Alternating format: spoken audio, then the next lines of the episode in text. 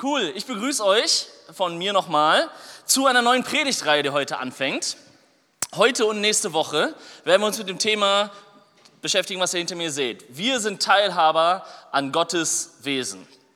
Es wird um einen Bibelabschnitt gehen aus dem zweiten Petrusbrief. Heute gucken wir uns davon die erste Hälfte an, nächste Woche gucken wir uns die zweite Hälfte an. Und für den Einstieg brauche ich auf jeden Fall eure Konzentration, weil ihr werdet gleich merken, dass dieser Text es etwas in sich hat. Den muss man etwas auspacken und richtig angucken. Das ist kein Bibelvers, den man sich mal eben an den Spiegel hängt zu Hause, sondern er ist etwas länger und komplizierter. Aber wir kriegen das hin, oder? Ja? Bibel lohnt sich, wenn man sie wirklich verstehen möchte, wenn man nicht nur schnell drüber liest, sondern man sagt, ich will es wirklich verstehen, was drin ist. Wir starten direkt. 2. Petrus, äh, die Grußworte am Anfang lassen wir kurz weg. Wir starten bei Vers 3 und 4, darum geht es heute. Da heißt es, da seine göttliche Kraft uns alles geschenkt hat, was zum Leben und Wandel in der Gottesfurcht dient, durch die Erkenntnis dessen, der uns berufen hat, durch seine Herrlichkeit und Tugend, durch welche er uns die überaus großen und kostbaren Verheißungen gegeben hat, damit ihr durch dieselben göttlicher Natur teilhaftig werdet und so weiter. Ihr merkt schon, dieser eine Satz geht über fünf Verse, hat 14 Kommas. So läuft das. Eine Predigtreihe über diese 14 Teilsätze. Danach, das gucken wir uns nächste Woche an, geht es noch mit einer Aufzählung weiter. Das heißt, in deiner Bibel ist dieser eine Satz wahrscheinlich so lang. Aber es ist der Einstieg von Petrus in diesen Brief. Er schreibt diesen Brief, sagt, ja, ich schreibe, hier schreibt Petrus an alle Christen. So, jetzt kommt dieser Satz. Und danach packt er den noch eine ganze, ganze Weile aus und guckt, was das für uns als Christen heißt. Worum geht's? Ihr kennt das vielleicht noch aus der Schule, wenn man viele so Relativsätze und Kommas und so hat, muss man sich den Anfang und das Ende angucken. Machen wir. Da seine göttliche Kraft uns alles geschenkt hat, dann kommen ganz viele Zusätze und am Ende, wozu? Damit ihr durch dieselben göttlicher Natur teilhaftig werdet. Seine göttliche Kraft hat uns alles geschenkt, damit wir seiner Natur teilhaben können. Wir haben extra diese etwas alte Übersetzung genommen, damit deutlich wird, was gemeint ist. Weil etwas teilhaftig sein, etwas teilhaben, ist halt mehr als nur, ja, du kriegst das auch ein bisschen. Sondern du bist Teil davon. Wenn du Aktieninhaber bist, dann bist du Teil dieser Firma. Das ist mehr als einfach nur, ja, du hast ja irgendwie auch mal Geld hingepackt, sondern deren Gewinn ist dein Gewinn, deren Verlust ist dein Verlust. Du bist richtig Teil davon, das ist deins. So richtig. Und wir können, wegen dem, was Gott uns geschenkt hat, Teilhaber der göttlichen Natur sein. Und Natur ist auch mehr als einfach nur sowas wie, ja, so wie Gott. Sondern Natur ist das, wie etwas ist, die Eigenschaften bis zum Kern, die DNA, der Grund am Ende davon. Das heißt, wenn jemand sagt, du bist von Natur aus so und so, dann ist das ganz tief. Das ist mehr als nur ach so, ja, ein bisschen vielleicht. Sondern wenn etwas von Natur aus gut oder von Natur aus schlecht ist, dann ist das bis zum Kern. Das heißt, wir können, das werden wir uns heute angucken, durch das, was Gott uns geschenkt hat, teilhaben von dem, was Gott bis zum Kern ausmacht. Die Natur Gottes. Wir werden 26 Minuten und drei Sekunden brauchen, um das vielleicht ein bisschen zu verstehen. Durch die göttliche Kraft, durch den Heiligen Geist können wir also anders werden, anders sein. So, wenn du vielleicht heute hier bist und hier reingestolpert bist oder noch nicht so lange Christ bist oder in irgendeiner komischen Kirche groß geworden bist, beim Christsein geht es nicht darum, dass du dich anders verhältst. Christsein heißt nicht gleicher Mensch, hübschere Farbe drauf, damit das irgendwie nach außen hin besser rüberkommt oder mehr gefällt oder angenehmer ist oder der christliche Glaube ist kein Schönheitschirurg, der den gleichen Menschen nur anders aussehen lässt.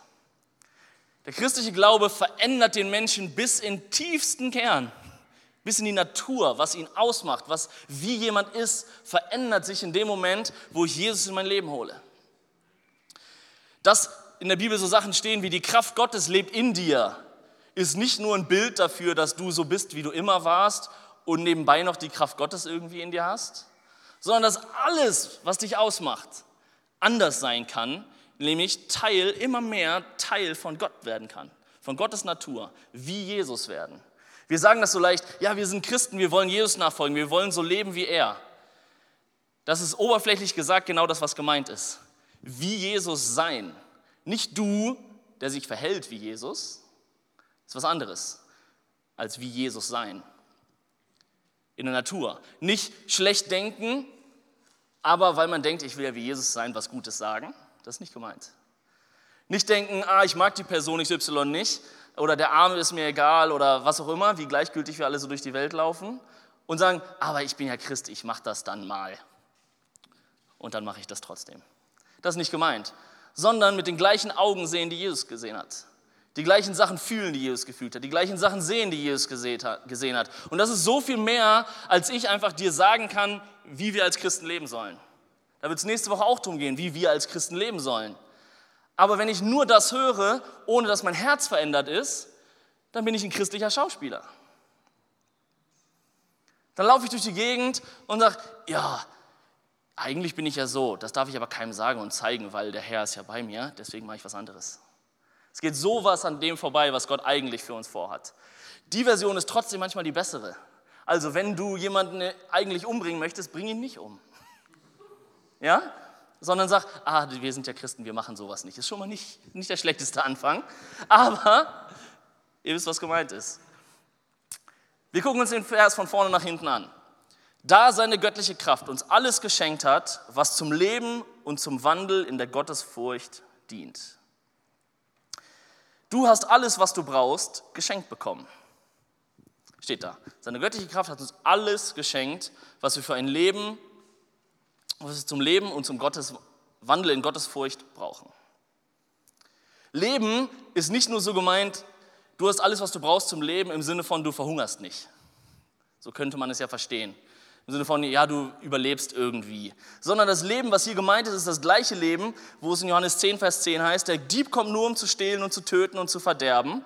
Ich aber, sagt Jesus, bin gekommen, damit sie das Leben und es im Überfluss haben. Das ist das gleiche Wort, Zoe. Das Leben in Überfluss. Das richtige Leben. Leben am Limit im positiven Sinne. Jesus ist nicht gekommen, damit du gerade so überlebst. Ist Jesus nicht gekommen, damit du irgendwie gerade so gerettet wirst, es gerade so über deine 80, 90, vielleicht 100 Jahre auf dieser Welt schaffst und gerade so Jesus, Jesu Tod am Kreuz hat dich nicht gerade so über diese Schwelle in den Himmel getreten, sondern Jesus ist gekommen, damit wir das Leben in Fülle haben, in Überfluss. Und das ist ja kein Kampf, das kannst du dir ja nicht, dazu kannst du dich ja nicht entscheiden. Du kannst ja nicht sagen, so, jetzt habe ich mal das Leben in Fülle. Ja, und dann tust du so, als hättest du das Leben in Fülle. Aber du hast es nicht. Und das Zweite ist, was hier uns offensichtlich geschenkt ist, du kannst nochmal den Vers von davor anmachen. Uns ist alles geschenkt zum Leben und zum Wandel in der Gottesfurcht. Auch ein sehr altes Wort. Aber Gottesfurcht ist im Prinzip Frömmigkeit. So leben, wie Jesus gelebt hat. Gott gefällig leben. Gottes Furcht hat nichts mit Angst zu tun, sondern damit zu tun, dass man das ernst nimmt, wie Gott ist und was er denkt und findet. Das heißt, ein Leben in Gottes Furcht ist kein Leben mit eingezogenem Kopf, weil dich gleich der Blitz trifft, sondern ein Leben in Gottes Furcht ist, ich lebe so gut ich kann, wie es Gott gefällt. Und mir ist wichtig, was Gott gefällt. Mir ist nicht egal, was er darüber denkt. Und er ist so die dritte Meinung, die ich mal dazu hole, wenn ich irgendwie nicht genau weiß. Ein Leben in Gottesfurcht ist ein Leben, was möchte, was so sein möchte, wie Gott es gefällt. Aber das Ganze halt nicht als moralischer Krampf oder als Anstrengung, sondern als Teilhaber der Natur. Ein Leben so zu führen, wie es Gott gefällt, nicht weil wir müssen oder weil wir denken, so und so zu sein, sondern weil wir es selber wollen. Wie abgefahren ist das? Mein Sohn Noah wird jetzt bald sechs und wie cool wäre das, wenn ich ihm manche Sachen nicht mehr sagen muss und er sie nicht nur macht, weil ich sie ihm sage, dass er sie machen muss, sondern dass er sich die Zähne putzen möchte. Wie cool wäre das? Wie cool wäre das, wenn er irgendwann in sein Zimmer geht und denkt, boah, ist das ein Chaos hier, ich räume mal auf. Ich weiß nicht, ob das jemals passiert, aber das ist gemeint, dass wir nicht die Bibel lesen und denken, ah, okay, ich muss anders sein, so und so muss ich sein. Gott hat das gesagt, dann mache ich das mal weil das kindisch ist. Das hat mit Glauben nichts zu tun. Es hat nichts damit zu tun, dass man das ist, was man tut, sondern das ist Verhaltensanpassung, Verhaltenstherapie. Aber dafür sind wir nicht in der Kirche. Dafür sind wir nicht hier. Lass uns mal drüber nachdenken. Wir haben alles geschenkt bekommen, um das Leben in Fülle zu haben und wir haben alles geschenkt bekommen, um gottesfürchtig zu leben. Es gibt eigentlich keine Ausreden mehr, warum man das noch nicht könnte. Es gibt keinen Grund mehr, weswegen man warten sollte. Ah, ich muss von Gott noch das und das empfangen und ich muss genau wissen und es gibt eigentlich keinen Grund mehr. Wir haben alles bekommen und das werden wir heute und nächste Woche auspacken, was wir denn dann tun können. Wir müssen uns nicht mehr abmühen, um irgendwas zu erreichen. Wir müssen nicht mehr beten, dass Gott uns noch irgendwas sagt, weil die Bibel sagt, wenn du an Jesus Christus glaubst, hast du durch seine Kraft alles bekommen, um ein Leben in Fülle zu haben und um Gottesfurcht unterwegs zu sein. Starke Behauptung, die Petrus hier macht. Wie kommen wir dahin? Es kann doch nicht so einfach sein, wie ich das gerade sage. Ja, wir haben ja alles. Ja, aber wenn wir unser aller Leben angucken, merken wir, dass es nicht der Fall ist. Deins wie meins. Wie können wir da hinkommen? Wir lesen ihn weiter. Vers 3. Also, wir haben gelesen, da seine göttliche Kraft uns alles geschenkt hat, was zum Leben und zum Wandel in der Gottesfurcht dient. Wodurch, haben wir es, wodurch kriegen wir das? Durch die Erkenntnis dessen, der uns berufen hat, durch seine Herrlichkeit und Tugend. Wir kriegen diese Sachen dadurch, dass wir Jesus kennen. All das durch die Erkenntnis von Jesus. Und zwei Sachen werden da geschrieben. Herrlichkeit und Tugend. Tugend klingt so nach Mittelalter und Ritter. Aber es ist ein sehr gutes Wort, weil es eben mehr beschreibt als einfach nur ja das, was du tust. Das ist kein oberflächliches Wort. Sondern Tugend sind Werte, die jemand tief drin hat, die man sich nicht nur vorgenommen hat. Wenn man jemand sagt, jemand ist tugendhaft, dann meint man damit, dass jemand von Grund auf in seinem ganzen Wesen so und so ist. Jemand, der tugendhaft mutig ist oder gerecht ist oder sowas. Das ist niemand, der ungerecht ist, der sich jetzt aber vornimmt, ah ja, Gerechtigkeit muss ich auch machen und dann irgendwas tut, was er denkt, was gerecht wäre. Sondern Tugend ist eine Überzeugung, ist innere Werte. Und das sehen wir bei Jesus. Wir erkennen Jesus in seiner Herrlichkeit und wir erkennen Jesus in seiner Tugend und dadurch, wenn wir das mehr erkennen, kriegen wir das, was davor ist.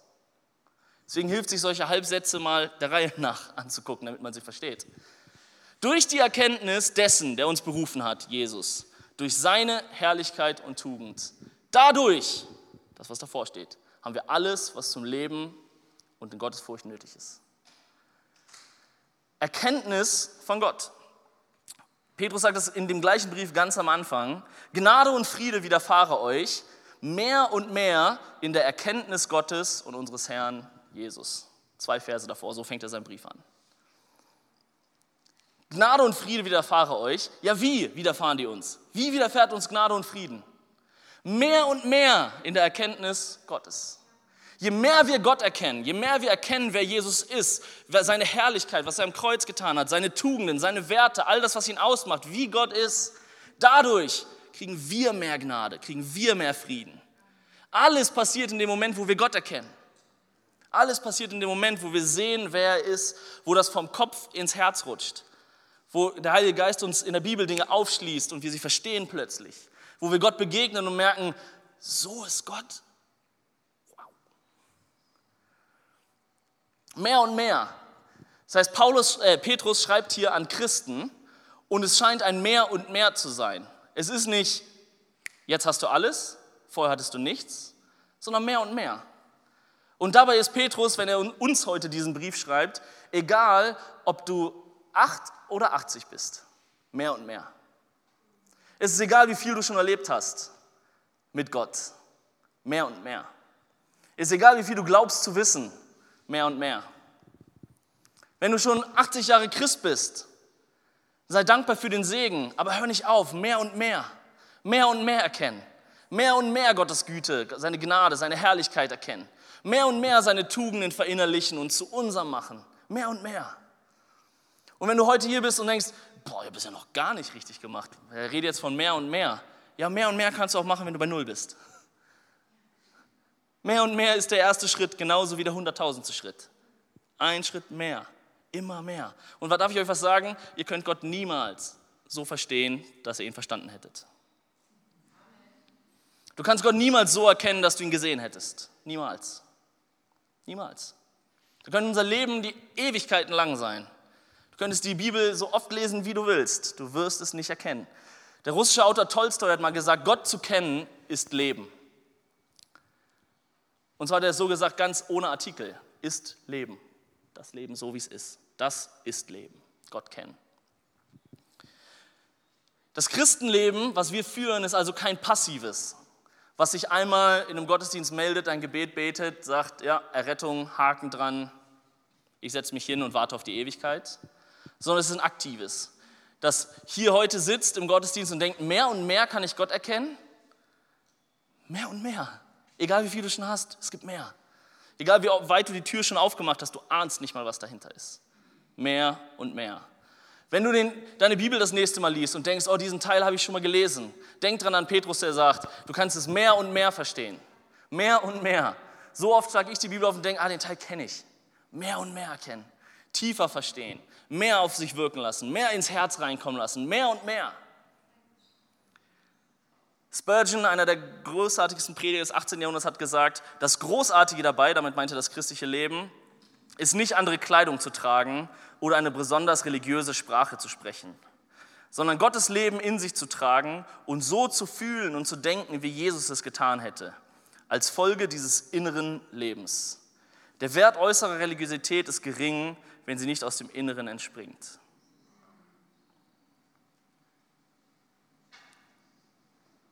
Damals, als er das geschrieben hat, hat man Christen daran erkannt, dass sie andere Kleidung tragen.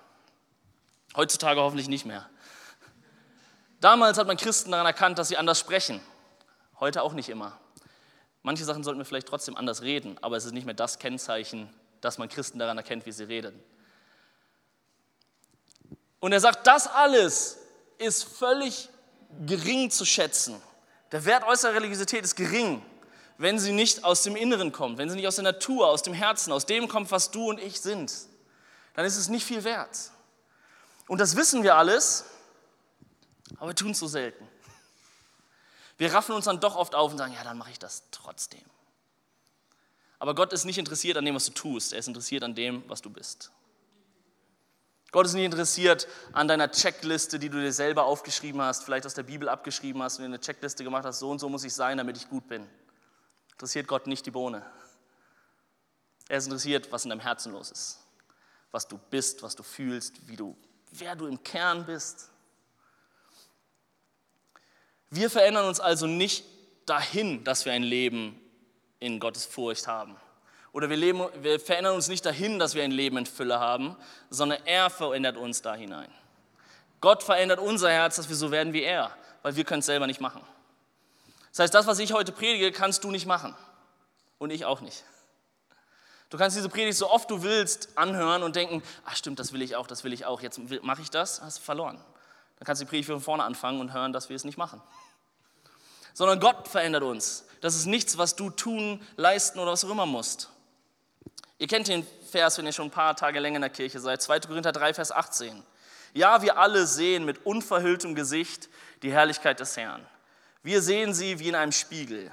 Und indem wir das Ebenbild des Herrn anschauen, wird unser ganzes Wesen so umgestaltet, dass wir ihm immer ähnlicher werden und immer mehr Anteil an seiner Herrlichkeit bekommen.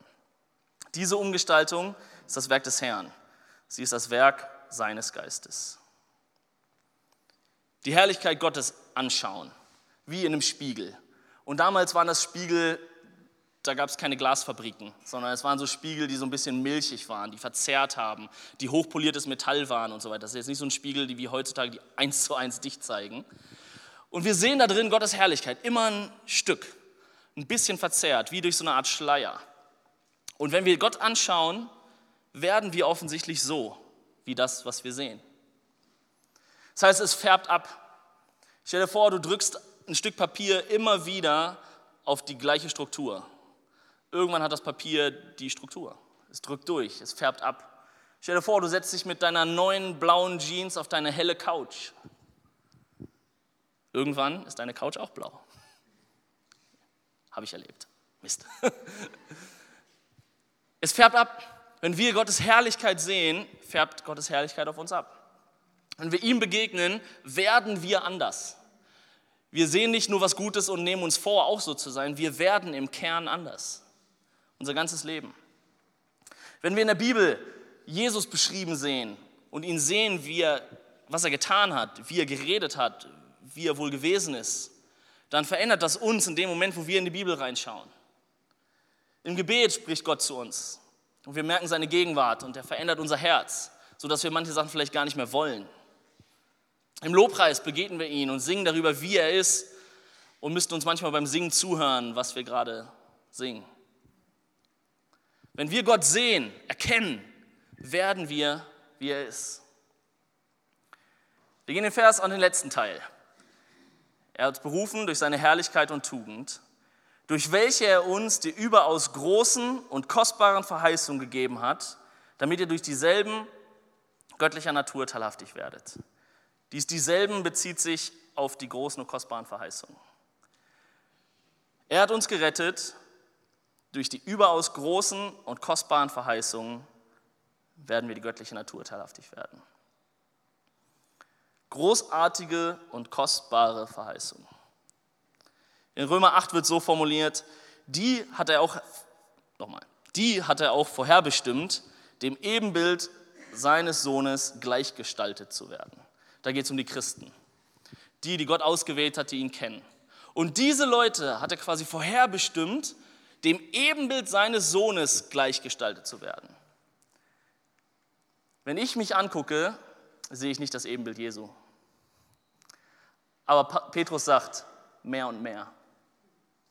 Mehr und mehr können wir das erkennen, können wir Gott erkennen. Und dadurch, dass er uns das alles gegeben hat, und durch die Erkenntnis Gottes können wir mehr und mehr zu dem werden, wer er ist. Teilhabe am Wesen Gottes, gleichgestaltet wie Jesus. Das wäre krass, wenn hier jetzt 60 Jesus säßen. Im Inneren, im Herzen. Das Wesen Gottes ist zu gut, um es zu beschreiben. Wenn wir jetzt darüber reden würden, was erkennen wir denn, wenn wir Gott sehen? Dann könnten wir anfangen, über die Güte Gottes zu reden. Aber die Güte Gottes ist so groß, dass wir sie niemals verstehen können. Die Herrlichkeit Gottes ist so groß, dass kein Lied jemals reichen wird. Die Psalmen, 150 Psalmen, die uns überliefert sind, reichen nicht, um auch nur das zu beschreiben, was Gott ungefähr ist. Da werden Bilder benutzt mit, er ist so gütig, dass er den abgeknickten Grashalm nicht abreißt, sondern wieder aufrichtet. Ein kleiner Versuch zu beschreiben, wie gut Gott ist. Das beste Lied, das schönste Gedicht, der größte Text reicht nicht aus, um Gott zu beschreiben und auch nur ansatzweise da hineinzukommen. Künstler haben es versucht. Guckt euch die Kathedralen dieser Welt an. Wie man versucht hat, mit der größten Handwerkskunst, die die Geschichte hergebracht hat, irgendwie das in Stein zu meißeln oder an die Wand zu malen, wie Gott ist. Man hat die schönsten Farben genommen, die beste Musik über die Jahrtausende und es reicht nicht, um Gottes Wesen zu beschreiben. Es reicht nicht mal so viel. Und davon sollen wir Teil sein? Das darf ich haben? Und nicht nur haben, sondern das darf ich sein? Ich darf auch nur ein Prozent so gütig sein, wie Jesus war?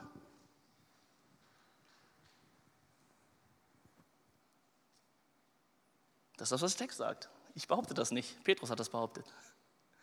Und er sagt, wir haben alles dazu, wenn wir dann nur erkennen, wer Gott ist. Mehr und mehr. Wir werden so, wenn wir Jesus sehen. Und dann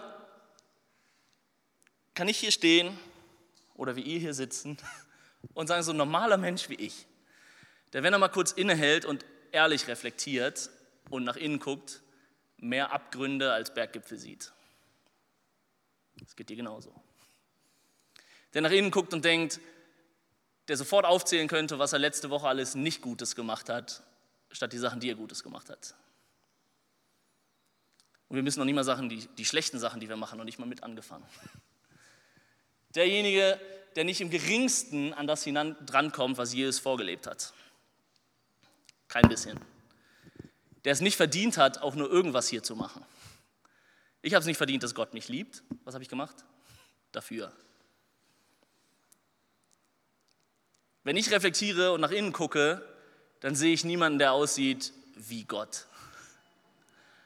Aber ich sehe jemanden, der so sehr geliebt ist, dass ich es kaum aushalten kann. Jemand, der nach innen guckt und merkt, das habe ich nicht verdient. Und da gibt es einen Gott, der sagt, du darfst mich immer mehr, mehr und mehr erkennen. Und ich mache dich zu dem, was ich bin. Jemand, der schon so oft sein Leben lang, ich bin in Kirche groß geworden, gehört hat, was man tun muss und was man nicht tun muss. Was man darf und was man nicht darf. Der so oft an dieser Latte, die irgendwer, die Bibel, der Pastor, ich selber, wer auch immer hochgehängt hat, der die Latte so oft gerissen hat und nochmal mehr Anlauf genommen hat und höher gesprungen ist und es mehr probiert hat. Und wie bei Olympia ein rotes Kreuz nacheinander gerissen, gerissen, gerissen, gerissen. Und ich sitze hier und lese diesen Text und denke, ich darf mehr und mehr so werden, wie Gott ist. Wie Gott ist. Und ich dann innehalte und denke, okay, ich nehme das kurz für fünf Minuten ernst, was Petrus hier schreibt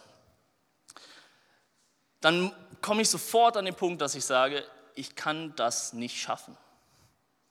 Ich kann mich nicht mehr anstrengen. Es wird nicht reichen. Kann ich schaffen, eine Sünde diese Woche nicht zu machen? Ja, das kriege ich hin. Aber ich schaffe es nicht anders zu sein, dass ich es gar nicht erst machen möchte. Das schafft keiner von uns. Du auch nicht. Und wenn du glaubst, das zu schaffen, dann reden wir da gerne nochmal drüber. Keiner schafft es. Wenn wir kurz mal ehrlich sind, merkt jeder, dass wir zwar christlich tun können, aber Christus als Anspruch, da möchte sich keiner von uns messen lassen. Wenn ich jetzt sagen würde, okay, wer will nach vorne kommen? Ähm, wir möchten deinen Charakter, dein Herz vergleichen mit dem Herz Jesu. Keiner meldet sich freiwillig, weil wir nicht dumm sind, weil wir wissen, wie Jesus ist. Und da brauche ich noch nicht mal die Bibelverse vorlesen, wo es heißt, wie schlecht unser Herz ist.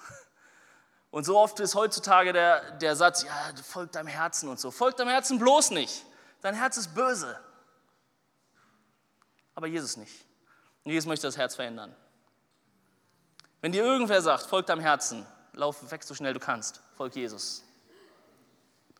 Folg Jesus, nicht deinem Herzen.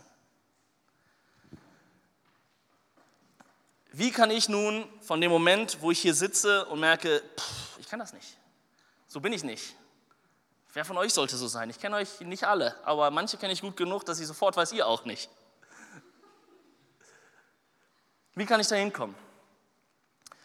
Und dann darfst du dann denken, dass du in der Credo-Kirche bist. Und Credo heißt, ich glaube. Hebräer 11, Vers 1, müssen alle auswendig kennen. Es ist aber der Glaube, eine feste Zuversicht auf das, was man hofft. Ein Vertrauen auf das, was man nicht sieht. Ich kann hier sitzen und die feste Zuversicht haben, dass ich Gott mehr und mehr erkennen kann. Und ich wünsche mir, dass ich irgendwann ein hochbetagter Senior bin, wo jemand sagen kann, er ist mehr wie Jesus als zu dem Moment, als er 35 war und in Elberfeld gepredigt hat. Mehr wie Jesus, mehr und mehr. Mehr und mehr und mehr. Ich möchte keinen Geburtstag zurückgucken und denken, ich bin weniger wie Jesus. Ich möchte mehr sein wie Jesus. Und ich darf hier anfangen, wo ich bin, weil Gott hat mich genau so erwählt und mich genau so gemacht. Aber ich will nicht da stehen bleiben. Und darum geht es, wenn wir in diese Predigtreihe gehen und sagen, wir sind Teilhaber an Gottes Wesen. Du darfst sein wie Gott. So anmaßend es auch klingt. Aber das was die Bibel sagt. Mehr und mehr. Jesus erkennen, ihn sehen, das abfärben lassen auf das eigene Herz. Und dann darfst du kommen mit allem Schlechten und es Gott einfach hinhalten, weil er weiß es sowieso. So oft fühlt sich Buße für uns Menschen so schlecht an. Aber Gott steht da und lächelt dich an und freut sich, weil er sagt, ja, weiß ich doch. Trotzdem müssen wir es manchmal sagen, was so schlecht ist. Und dann dürfen wir zu dem gütigen Gott kommen und ihm das alles hinhalten und sagen, ich kann das nicht. Und dann wird er sagen, ich weiß. Und dann darfst du sagen, ich will es immer mehr erkennen. Ich habe heute verstanden, je mehr ich Gott erkenne, desto mehr werde ich wie er. Und dann ist das einfache Gebet, was du jeden Tag beten darfst. Gott, darf ich dich heute ein Stückchen mehr erkennen? Ein kleines Stückchen mehr erkennen. Und das ist alles, was du brauchst. Zurück zu dem Vers vom Anfang. Er hat uns durch die göttliche Kraft alles gegeben, was wir zum Leben brauchen und zum Leben in Gottes Furcht. Du hast alles. Der Weg zu Gott ist frei. Gott erkennen, Schritt für Schritt, mehr und mehr. Das heißt, wenn du morgen früh aufwachst, sag, Gott, ich will dich heute ein bisschen mehr erkennen. Sag nicht, ich will heute ein bisschen besser sein.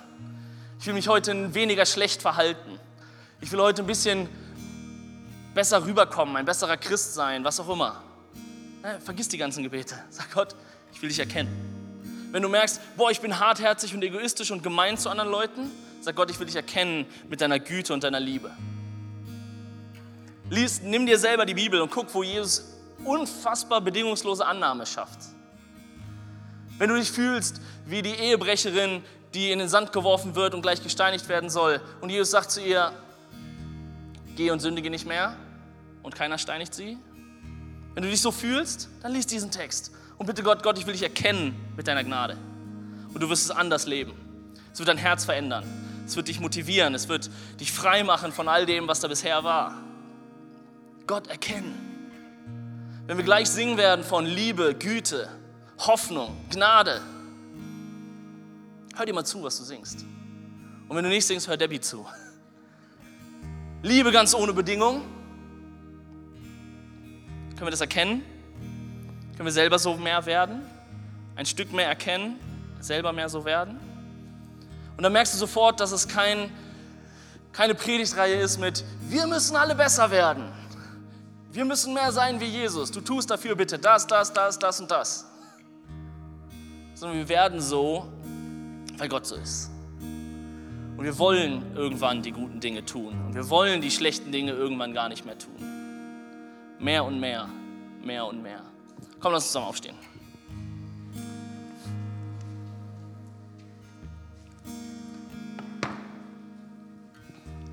Vielleicht bist du heute hier und Du kennst diesen Jesus, von dem ich erzählt habe, nicht. Dieses göttliche Wesen, wovon ich gesprochen habe, was so gut ist, was so gnädig ist, was so barmherzig ist, was so freundlich ist, das kennst du nicht. Weil du vielleicht anders groß geworden bist, weil du denkst, Gott ist der böse Mann mit Bart auf der Wolke. Oder ist der, der dich mit dem Blitz trifft, wenn du was falsch machst. Dann lade ich dich ein, diesen Jesus heute kennenzulernen. Dann lade ich dich ein, ein Leben mit ihm zu starten. Ich habe gerade darüber gesprochen, dass er uns alles geschenkt hat, um das Leben in Fülle zu haben. Jesus ist Mensch geworden, hat den Himmel verlassen, ist Mensch geworden, hat ein sündenloses Leben, ein fehlerfreies Leben gelebt und ist dann doch gekreuzigt worden, umgebracht worden als Strafe für deine und meine Schuld. Der, der keine Schuld hatte, hat die Schuld getragen, die wir hätten bezahlen müssen. Er ist aber nicht im Grab geblieben, sondern ist am dritten Tag auferstanden. Und er zeigt damit, dass wir ewiges Leben haben können, wenn wir an ihn glauben. Wenn wir daran glauben, dass er am Kreuz gestorben ist, dass er nicht im Grab geblieben ist, sondern jetzt lebt und dein Leben kennenlernen möchte, dann kannst du genauso dieses ewige Leben haben. Dann kannst du genauso in Ewigkeit mit Gott leben und nicht verloren gehen. Wisst ihr, die gute Nachricht ist nur eine gute Nachricht, wenn es vorher eine schlechte gab. Das heißt, wenn du diesen Gott kennenlernen möchtest, dann bitte ich dich einmal kurz deine Hand zu heben. Dann bete ich mit dir. Danke. Wen gibt es noch, der sagt, ich möchte diesen Gott kennenlernen? Wenn der angeblich so gut ist, will ich ihn kennenlernen. Ich gesehen, danke. Letzte Chance für heute, sonst nächsten Sonntag wieder. Wer möchte es noch? Dann lass uns als ganze Kirche gemeinsam das Gebet beten, was wir jeden Sonntag beten. Und wir beten das nicht nur, um der Person zu helfen, die es vielleicht heute das erste Mal betet, sondern wir beten das, damit wir uns selber daran erinnern. Kannst du heute in diesem Gebet Gott erkennen? Johannes, mach den Text schon mal an. Kannst du darin erkennen, wie gut Gott zu dir ist? Komm, lass uns gemeinsam beten und demjenigen helfen, der sich gemeldet hat. Jesus, ich weiß, dass du mich liebst. Es gibt nichts, was ich tun könnte, damit du mich mehr liebst. Und durch nichts, was ich tue, würdest du mich weniger lieben. Du bist für mich gestorben und auferstanden. Ich glaube an dich. Du bist mein Gott, mein Retter und mein Herr. Bitte schenke mir die Vergebung meiner Schuld. Ich möchte als dein Kind leben und du sollst mein ganzes Leben bestimmen. Ich danke dir, dass ich durch dich wirklich frei bin und ein Leben in Ewigkeit habe. Amen. Amen. Du darfst klatschen. Los geht's. Komm, lass uns ein paar Minuten noch nehmen. Der Gottesdienst ist nicht vorbei, nur weil ich gleich Amen sage. Und lass uns Gott begegnen. Gott ist hier. Wir müssen Gott nicht herbeisingen. Debbie wird ihn nicht herbeispielen. Er ist die ganze Zeit da. Und du hast die Chance, ihm jetzt zu begegnen, ihn zu erkennen. Das heißt, hör auf das, was wir singen. Hör auf die Texte. Mach die Augen zu, wenn es dir hilft und sag Gott, ich will dich neu erkennen. Ein kleines Stückchen mehr. Petrus hat geschrieben, mehr und mehr. Kann ich jetzt bitte ein klein bisschen mehr Gott begegnen? Und dann kann ich dir versprechen, dass er es tun wird. Weil er gesagt hat, wer klopft, dem macht er auf. Wer sucht, von dem lässt er sich finden. Wenn wir schlechten Väter unseren Kindern schon gute Sachen geben, wie viel mehr wird er uns gute Dinge geben? Gott hat selber versprochen. Das heißt, lass uns ihn suchen, lass uns seine Gegenwart suchen und lass uns in sein Gesicht schauen, seine Herrlichkeit sehen.